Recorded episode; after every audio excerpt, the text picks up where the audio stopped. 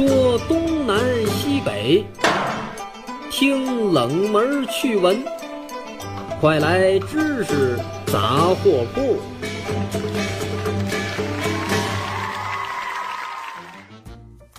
欢迎光临知识杂货铺，我是王掌柜。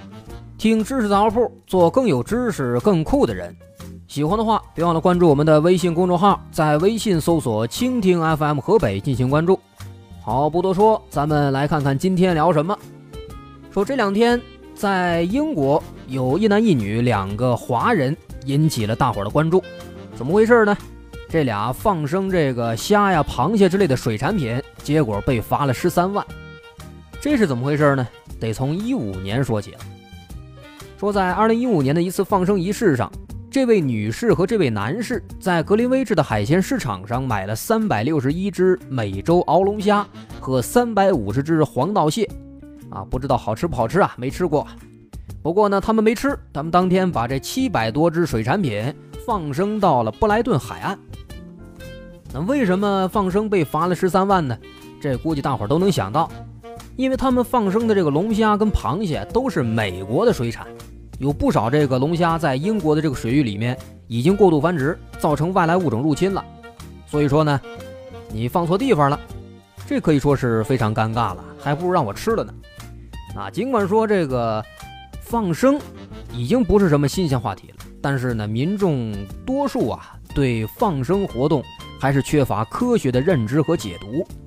大伙儿都知道放生是好的，但是很少有人知道放生要怎么放才是最科学的。放生这个活动呢，其实也不是当今刚兴起的，它是古已有之。早在春秋战国时代，中国就有这个在特殊的日子放生的这么一个说法，甚至出现了专门捕鸟、捕鱼以供放生的这样的一个情况。那现如今这两年放生活动也是蔚然成风，尤其得到了善男信女们的青睐啊。那放生活动它之所以备受推崇，一来呢跟佛教的戒杀护生的教义是分不开的，二来跟国人认为放生能够祈福消灾的迷信思想也是分不开的。那根据统计，首先在咱们国内放生的主要都是像泥鳅，还有四大家鱼。还有福寿螺、牛蛙、罗非鱼、巴西龟、小龙虾，还有拟鳄鱼等等这类东西。在这些东西里面，拟鳄鱼、小龙虾、巴西龟、罗非鱼、牛蛙、福寿螺这六种其实都是赫赫有名的外来物种，估计大伙儿很少有人都知道。这些东西如果乱放生的话，它是有潜在的生态危害的。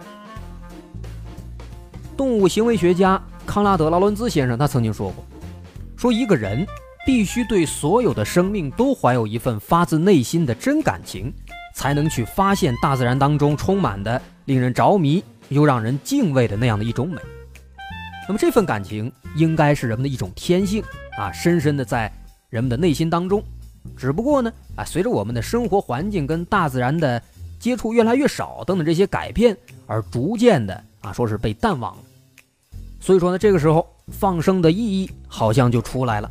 哎，人们通过放生的这样的一个过程啊，也许可以增加对于自身以及周遭的生命的感悟和认知这样的一种状态。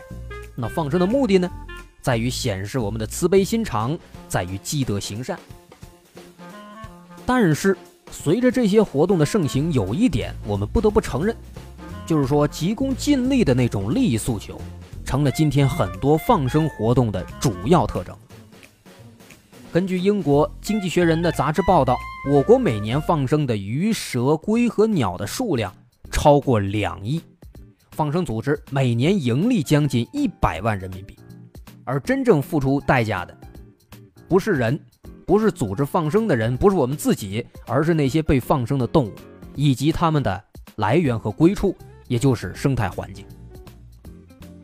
可以说，目前不只是国内。各地的这个放生现状都是让人担忧的。放生活动很多都是有专门的人来组织开展的，由活动组织方提供放生的动物，然后市民来自费购买。那么他们提供的这些放生的动物是哪来的？大多数都是从野外非法抓捕的。根据不安全的估算，香港每年会卖掉六十三万只鸟，它们当中绝大多数来自野外，它们的归宿就是被放生。但是这里面呢，有一半的鸟，大概就是有三十一万只左右，会在捕获和转运的过程当中，因为压力、疾病或者处理不当而死亡。可以说，这样的行为不是放生，是变相的杀戮。那面对这样的情况，很多放生组织心里边也过意不去了，因为野生动物的资源是有限的，所以他们就开始瞄准了那些比较便宜的、比较多的，比如说罗非鱼。红耳龟、牛蛙等等这些物种，这也是造成今天的热门的放生对象，主要是这些外来入侵物种的一个重要原因。所以今天的放生活动啊，很大程度上是有一种好心办坏事的感觉。这一方面是源自于人们的野生动物的保护意识和生物安全意识的欠缺，另一方面呢是受利益诉求下的市场的驱使啊，让今天这个放生变了味儿了。这一点，相信是我们都不愿意看到的一个情况。本来放生，人家提倡的是慈悲心肠啊，是积德行善，这是好事。但是如果说不认识、不了解就去盲目的放生，这肯定会给生态系统造成非常大的伤害的。所以说，归根结底，放生要考虑科学，考虑生态平衡，可不能瞎放。不过呢，好消息是，这个不科学的放生现象啊，也引起了国家相关组织机构的重视。农业部办公厅、国家宗教事务局办公室之前联合下发了一个农业部办公厅、国家宗教事务局办公室关于进一步规范宗教界水生生物放生增值放流活动的通知。这个通知就对水生生物的放生活动做了相应的规范，啊，要求进一步增强法治意识。依法依规放生，进一步的哎宣传科学生态的理念，科学合理放生，进一步的规范放生的行为，慈悲文明放生。那么有了这些规定和之后越来越多的监管举措之后啊，相信在国家政策和相关组织的共同努力之下，放生活动也会逐步的走上文明科学的道路。好，今天就到这儿。我是王掌柜。如果您喜欢，别忘了关注我们的微信公众号，在微信搜索“蜻蜓 FM 河北”进行关注。好，下期见，拜拜。